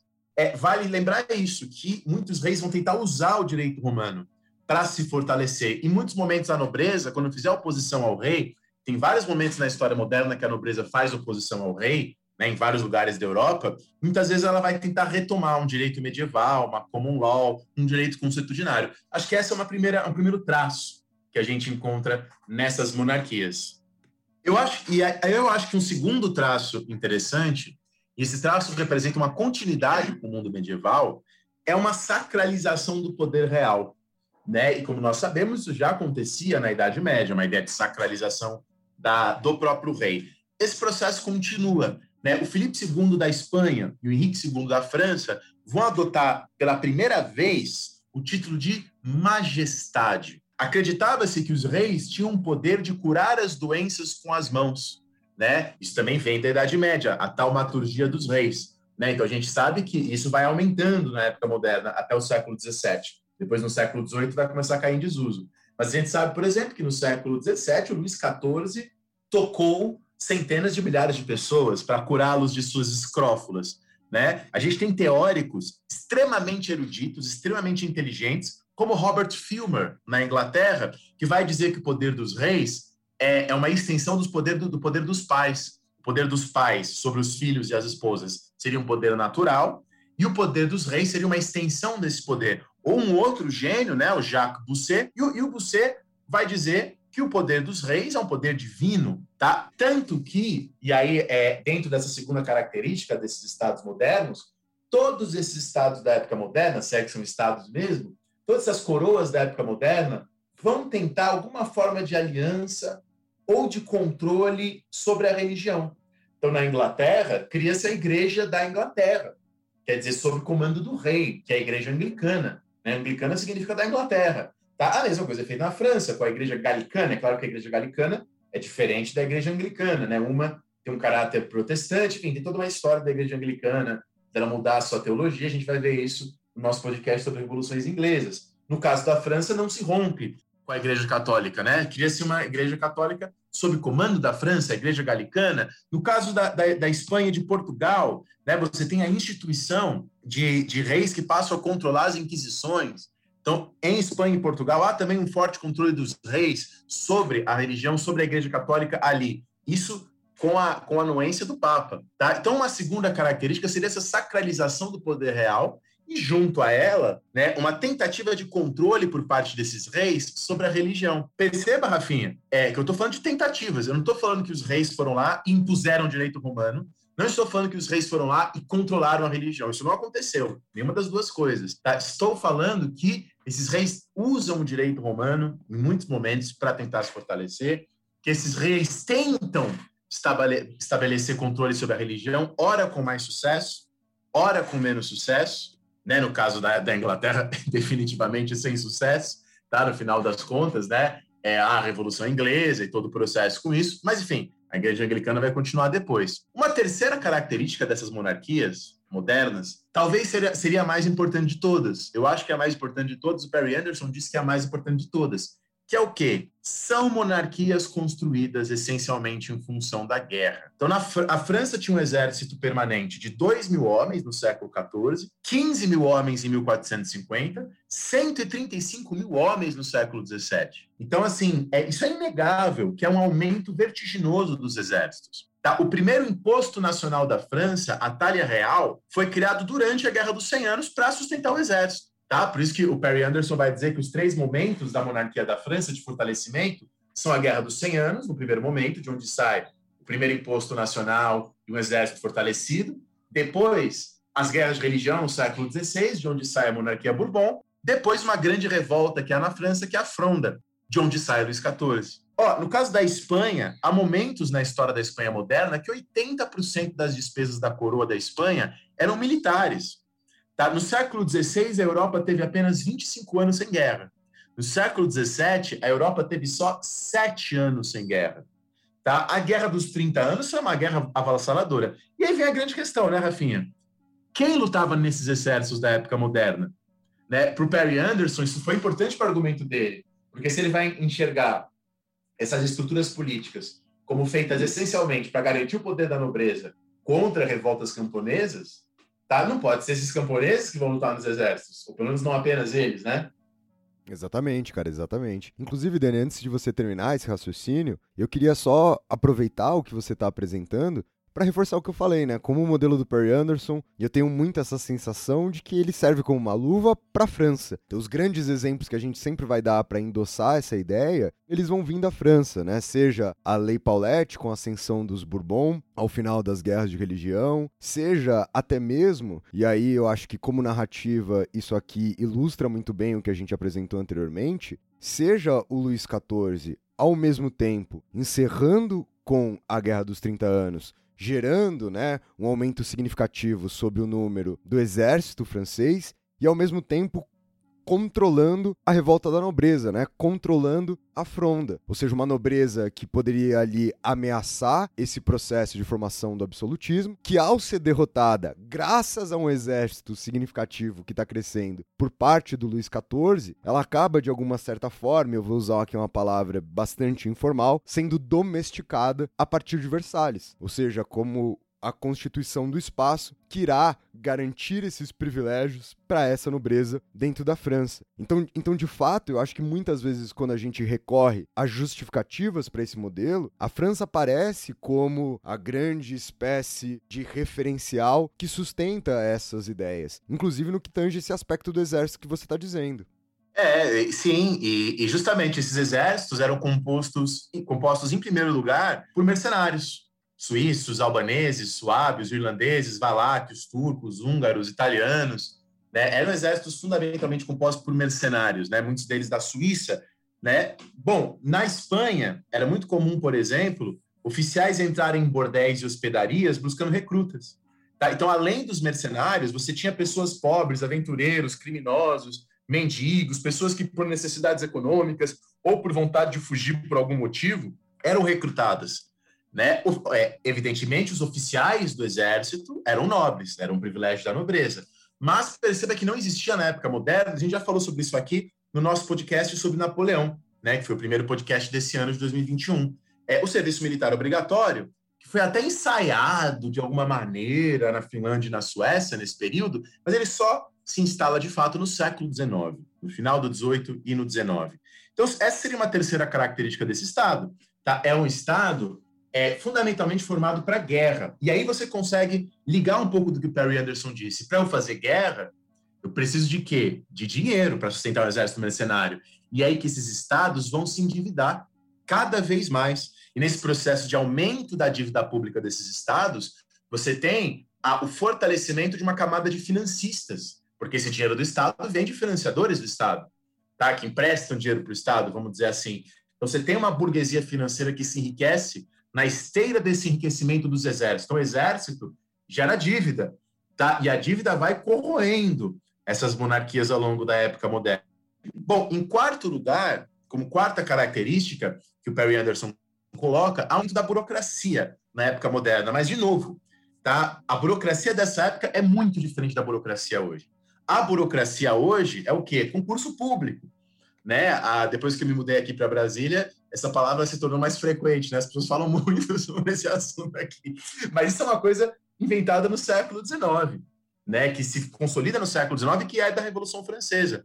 Na época moderna, alguns cargos, como o cargo de intendente na França, eram nomeados pelo monarca, tinha cargos que eram nomeados pelo monarca, mas, mais frequentemente, os cargos burocráticos eram uma propriedade, que inclusive eram herdadas do filho, tá? Tanto que a gente tem na, na herdada pelos filhos, tanto que a gente tem na França a questão da nobreza togada, né? A, a, o rei vende títulos de nobreza, tá? O rei vende títulos de nobreza, a pessoa comprava esse título, às vezes o título tinha a ver com cargo burocrático, tá? Aliás, a, isso tem a ver com a nossa discussão sobre consciência de classe na época moderna, é, nunca na história da França, nunca, nenhum momento, um cargo de nobreza, um título de nobreza, um título de nobreza, foi colocado à venda e não foi comprado. Isso nunca aconteceu. Todos os títulos colocados à venda sempre foram comprados. Né? É aí que o historiador Robert Palmer fala que a relação entre a burguesia e a nobreza era uma relação de inveja. O que a burguesia mais queria era entrar na nobreza né? Quer dizer, sempre que teve oportunidade, sempre todos foram comprados na história da França. Isso é bastante sintomático. O Robespierre vai falar, inclusive, né, que a Lei Paulette atrasou a Revolução Francesa em quase dois séculos, justamente dentro dessa perspectiva. Quanto mais essa burguesia se via na possibilidade de se tornar nobreza, menos essa burguesia vai agir para defender os valores burgueses, né? É, então, e, e, e, é justamente, também discordo dessa visão do Robespierre, né? Quem quiser escuta aqui o nosso o nosso podcast Revolução Francesa, burguesia versus nobreza, ponto de interrogação, que a gente vai discutir esse ponto. Mas eu entendo, né? A lei Paulette, que é a lei que institui a nobreza togada, a venda de cargos nobiliários, ela te, causa uma certa imobilização de uma burguesia, enfim. É, então, voltando aqui às características. Em primeiro lugar, o uso do direito romano. Em segundo lugar, a sacralização do poder real, e daí vem a ideia de direito divino. Né? Em terceiro lugar, a importância dos exércitos. Em quarto lugar, um aumento da burocracia. Em quinto lugar, um aumento dos impostos. De novo, o cargo de cobrador de impostos, na maioria das vezes, era um cargo vendido ou alugado. Então, veja, não é o rei que diretamente cobra impostos sobre as regiões. O rei vende para alguém o direito de cobrar impostos. Em troca, o rei cobra desse alguém um aluguel anual né? A, a gente pode. É, eu comparei isso, não sei se você acha tosca a comparação, Rafinha, mas ao, ao, que acontece hoje com as cobranças de multa. Tá? Então, eu dou para essa empresa o direito de cobrar multa e eu cobro um aluguel dessa empresa, ou uma porcentagem. Não era porcentagem aqui na época moderna. É, é somente na segunda metade do século XVII, somente na segunda metade do século XVII, você tem na França, mais ou menos, na segunda metade do século XVII, no século XVIII, mais de 8 mil revoltas camponesas documentadas.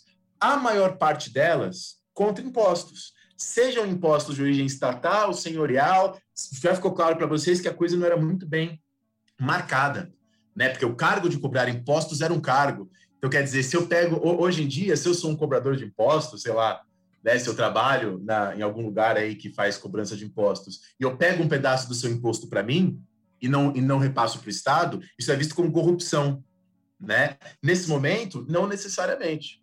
Não depende ali do. Da, da, não, às vezes tá, já está se esperando né, que ele se beneficie com a cobrança de impostos. Bom, é, em quinto lugar, então, o aumento da cobrança de impostos. Em sexto lugar, o desenvolvimento da diplomacia seria uma sexta característica dessa época moderna, com o estabelecimento de chancelarias e com a própria criação da ideia de extraterritorialidade, né? De se você é alguém de um país e está no meu, mas dentro de uma, de uma chancelaria, você não está submisso às leis do meu país, mas à lei do seu país de origem. Né? Então, os, qual que era a grande estratégia da diplomacia na época moderna? Eram os casamentos. É tanto que chega a ser engraçado, né? As monarquias europeias eram profundamente integradas por laços familiares. E frequentemente o rei do país, isso acontecia no país, não, né? O rei daquela monarquia, ele rei frequentemente não falava a língua dos seus súditos, até porque, como a gente já falou hoje, não havia uma língua unificada dos súditos. Você tinha vários dialetos na França, vários dialetos na Espanha, vários, vários dialetos na Alemanha. A unificação linguística será algo do século XIX. Isso é muito importante, isso explica um pouco porque é complicado você falar em leis nacionais, impostos nacionais. A unificação linguística, ela é um meio, um instrumento de controle do Estado, um instrumento de poder do Estado. Então, tudo isso nos leva à conclusão de que a gente não pode falar em nacionalismo na época moderna. Claro que a gente encontra sentimentos de união aqui e ali, mas esses sentimentos de união eram muito diferentes daquilo que vai ser no século XIX nacionalismo, né? Ou daquela ideia do século XIX que vem até hoje. Eu obedeço o Estado brasileiro porque eu sou brasileiro. Este Estado representa os brasileiros. Isso é século XIX. Aqui a gente obedece o rei na época moderna, porque a gente enxerga a legitimidade da coroa como advinda da tradição e da religião, e não porque a coroa me representa ou representa meus anseios, tá? Então é outro tipo de relação política. É não há a ideia de nacionalismo, tá? Ou não há essa ideia, ah, somos um país com a mesma língua, o Estado que nos representa. Então isso seria uma sexta característica, uma diplomacia, a existência da diplomacia feita sobretudo pelos casamentos e como isso nos ajuda a lembrar que não há, na época moderna, a noção moderna, quer dizer, a noção da, que a gente chama aqui no Brasil de idade contemporânea, de nacionalismo. Bom, em sétimo lugar, é preciso lembrar que esta sociedade moderna permanece fundamentalmente uma sociedade de privilégios. Tá? E nesse sentido, de fato, as nobrezas são um grupo social dominante. Tá? E, a, e, a, e a questão é, uma sociedade organizada por privilégios, uma sociedade onde não necessariamente é o dinheiro que vai garantir a sua posição social. Então, às vezes, eu, nobre, posso ser, como acontecia frequentemente, mais pobre do que um financista, mais pobre do que um comerciante, porém, eu estou acima dele nessa, nessa questão da representação social. Então, todos os reis tinham que lidar com essas nobrezas tinham que lidar com aquilo que Montesquieu chamava de os poderes intermediários. Como assim? Todas essas monarquias europeias, você tinha os estados do reino. O que, eram os estados do reino? E aqui, você que já está ouvindo esse podcast, já está craque, né? Já sabe que estados aqui é no sinônimo dos corpos que compõem a sociedade, que é o, que é o uso geral do termo Estado na época moderna, os corpos que compõem a sociedade. Então, você tinha o parlamento na Inglaterra, você tinha os estados gerais na França, você tinha o Lantage no Sacro Império Romano Germânico, você tinha as cortes na Espanha e Portugal, você tinha o Riksdag né, na, na, na Escandinávia, enfim. Você tem vários desses corpos intermediários. Claro que eles eram diferentes entre eles, claro que eles têm as suas diferenças, mas o que eu estou dizendo é que frequentemente, se o rei queria fazer alguma medida drástica, aumentar o imposto, às vezes ele precisava dialogar, precisava de alguma forma de autorização. Então, na França, os estados gerais é, por exemplo, reconheceram Catarina de Médici como regente da França, mas não reconheceram os novos impostos. Ah, agora, pensando na Espanha, as cortes do vice-reino de Aragão, as cortes do vice-reino de Valência e as cortes do Principado da Catalunha, tá, elas limitavam várias. O Filipe II só conseguia fazer várias coisas, fazendo acordos com essas cortes, concessões com essas cortes. Tá? No caso da Escócia, 1560, o parlamento da Escócia apoia o presbiterianismo independente da Maria Stuart, né, da, da rainha ser católica. Quer dizer, é, ao longo do, do, da época moderna, você vê que os reis precisavam dialogar com esses corpos intermediários, tá? Mas não são só os estados do reino, os estados gerais, as cortes. Você tinha outra coisa também, que são as facções da nobreza. A gente fala, o Perry Anderson diz que as facções da nobreza substituem as antigas relações de vassalagem. Tá? Então você tem as grandes facções de nobre na França, os Guise, os Bourbon, os Montmorency, vai acabar no final das contas que os Bourbon vão assumir a coroa. Você tem na Espanha a Casa Medina, a Casa Toledo, a Casa Ebole, você tem o, o, o Seymour, os Leicester na Inglaterra, enfim, é, é grupos de nobreza que tinham pessoas sob as suas dependências, infiltrados nos sistemas burocráticos, podiam mobilizar recursos e homens. É isso que a gente chama de clientelismo. Tá? Então, por exemplo, se você quer entender como que metade da nobreza francesa, entre 1540 e 1600, 1560, quer dizer, em 20 anos, metade da nobreza francesa se converte ao, ao calvinismo. Você só vai entender essa conversão grandiosa aí da nobreza num espaço de tempo tão curto se você entender esses laços. Você só vai entender a Rainha Elizabeth assim, a, os grandes, a, a Rainha Elizabeth e o Felipe II são chamados pelo, pelo Eliot de os melhores estadistas do século XVI, porque eles sabiam utilizar essas facções, apoiar uma camada da nobreza para enfraquecer a outra. Então, a função é o que eu falei antes, né? O rei, na época moderna, ele não é visto como um administrador. Essa ideia começa a aparecer com força no século XVIII. Tá? É aquilo que na escola as pessoas chamam de despotismo esclarecido, tem a ver com isso. Tá? O rei da época moderna, isso é uma concepção bastante medieval, é um distribuidor de favores, títulos e privilégios. A fonte das mercês. Tá? Agora, é isso. Lembre-se que na França da Catarina de Médici, apesar dos desejos pacifistas da rainha, é uma facção da nobreza, os Bourbon, tomaram poder. Então, veja, tem vários poderes intermediários. Você tem os, os estados do reino, você tem as facções da nobreza, mas não só isso, tá? Não só isso. No caso da França, você tem os parliaments locais, né? Os parlamentos locais. No caso da Inglaterra, a pequena nobreza, a gentry, terá grande domínio sobre as localidades. E os reis precisavam negociar com esses grupos. Agora ficou claro porque o próprio Perry Anderson diz que o termo absolutismo é um termo incorreto. O próprio Perry Anderson fala isso. Tá? Você tem outros termos que foram usados aí, né? Já falei para vocês, fragmentos de estatalidade. O Leroy Ladurie, ele fala em busca do absoluto, né? Para falar desses movimentos é, em direção. Há, há, há, há, há historiadores que falam em reinos múltiplos, há historiadores que falam em monarquias duais, em estados de estamentos, né, para dar conta da existência desses poderes intermediários. E existe o termo, mas é, é, eu vejo bastante gente usando aqui no Brasil, que é o termo monarquias compósitas, tá também. Então, enfim, essa seria a sétima característica desses estados absolutistas, tá? Que a gente está chamando de absolutistas por mera convenção, de estados também, dessas coroas na época moderna. Então, a primeira seria o direito romano, a segunda seria a questão da sacralização do direito divino, a terceira, os exércitos, a quarta, a burocracia, a quinta, o aumento de impostos, a sexta, o desenvolvimento da, da diplomacia, a sétima, você lembrar dessa composição estamental da sociedade cheia de privilégios, e por último, a questão econômica, né? Aquilo que a gente não, não vamos explicar aqui em detalhes, né? Porque senão esse podcast ia ficar com cinco horas, mas aquilo que se convencionou chamar de mercantilismo, e aí tem a questão do sistema colonial, a questão econômica. E essa é a tese do Perry Anderson. Não é um Estado que favorecia a burguesia de maneira intencional, mas nessas práticas mercantis do sistema colonial, da economia mundo, a burguesia, entendida como as camadas intermediárias, se fortalece.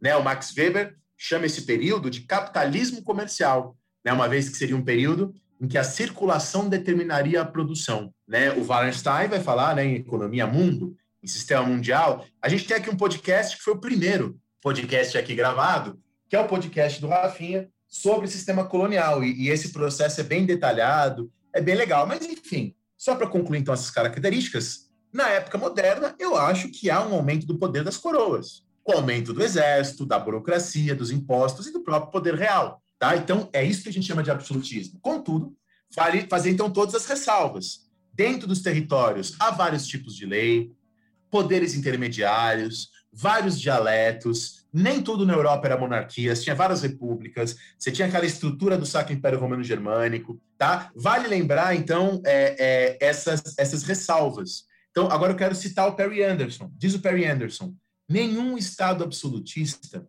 jamais poderia dispor livremente da liberdade ou da propriedade fundiária da nobreza ou da burguesia, Tá? Nenhum Estado absolutista podia fazer isso. Tampouco os Estados absolutistas conseguiram atingir uma centralização administrativa ou uma unificação jurídica. Perry Anderson diz isso.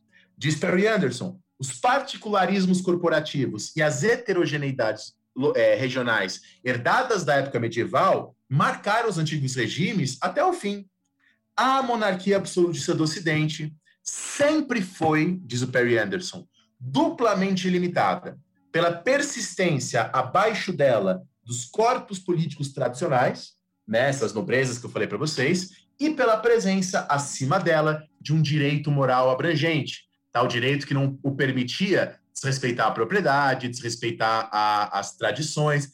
O maior defensor da soberania absoluta, como a gente já falou, é o Jean Baudin, né, nos Seis Livros da República, que é um texto de 1576.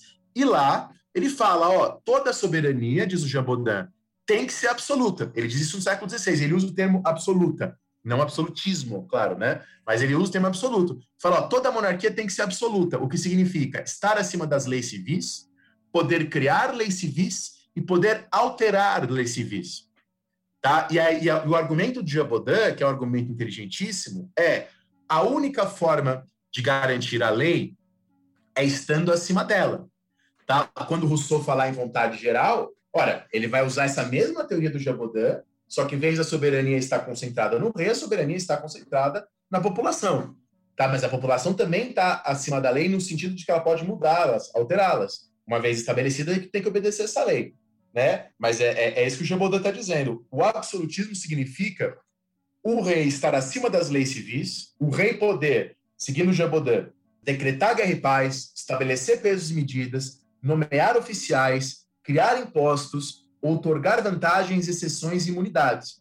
É assim que o Jean Baudin, lá no século XVI, definiu o poder absoluto. Porém, diz o próprio Jean Baudin, soberania absoluta não é a mesma coisa que soberania ilimitada. O rei não pode, diz o Jean Baudin, violar as leis de Deus, violar as leis da razão e violar os costumes e tradições do reino. Então, o rei não pode, diz o Jean Baudin, mentir, violar a propriedade e desrespeitar as promessas e contratos. É, é por isso que, para todos eles, esse poder absoluto não é um poder tirânico, não é um poder despótico, né, porque é um poder que respeita as suas promessas e contratos.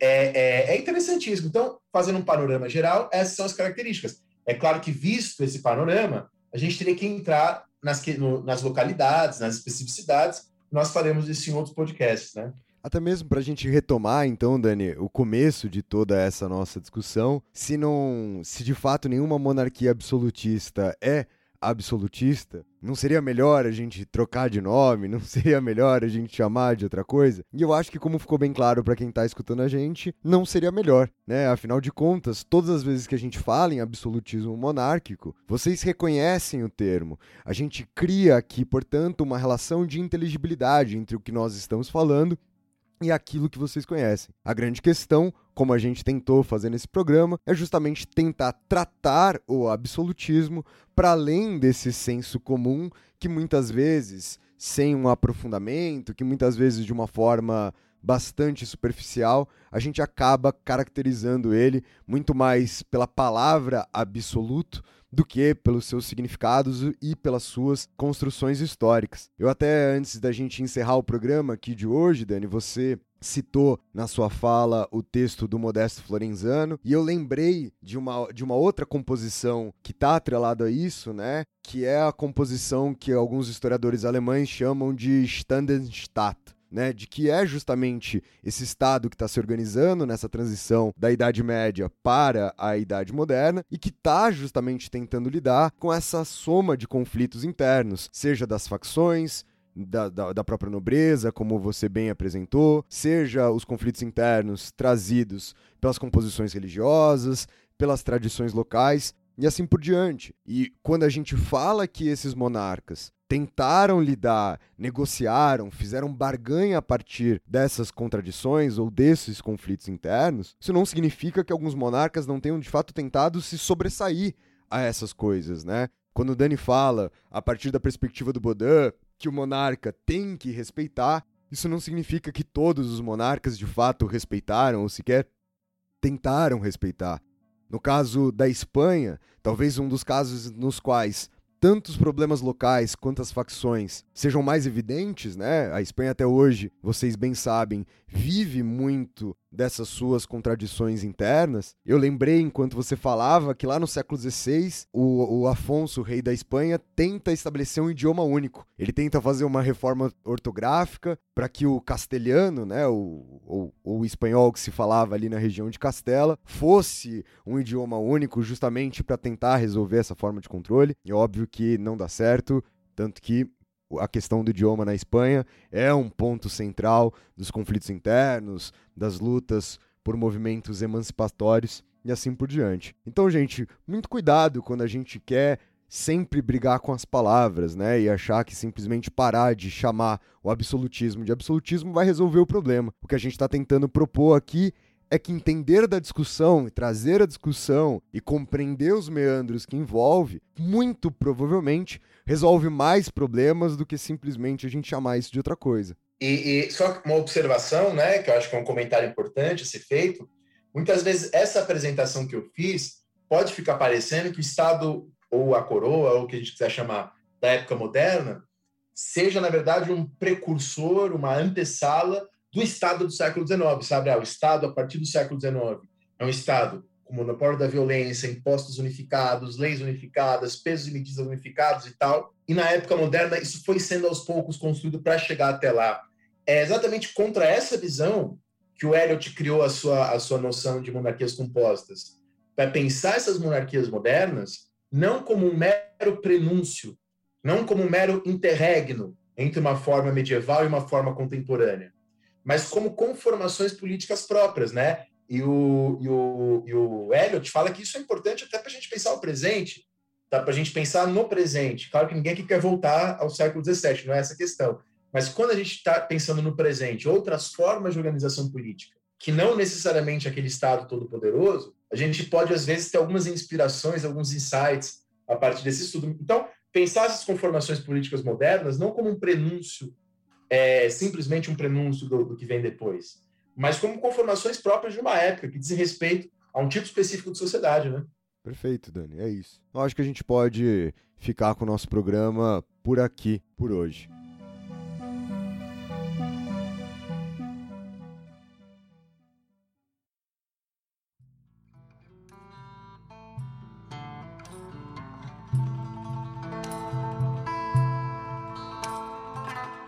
É isso, galera. Não esqueçam de acompanhar a gente no nosso Instagram, no arroba História Pirata. E como eu venho pedindo para vocês nos últimos programas, não esqueçam lá de no post de hoje, que a gente está divulgando esse episódio que você está escutando, de comentar o que vocês acharam, de trazer essa perspectiva dentro dessa ideia que a gente está trazendo a partir de hoje. Como é que você conseguiria trazer isso para a sala de aula? Se você já trouxe como aluno, como aluna, como professor, como professora, como é que a gente consegue trabalhar essas coisas? Eu, inclusive, trabalho muitas das coisas que foram discutidas aqui dentro das minhas aulas e eu posso lá conversar um pouco com vocês.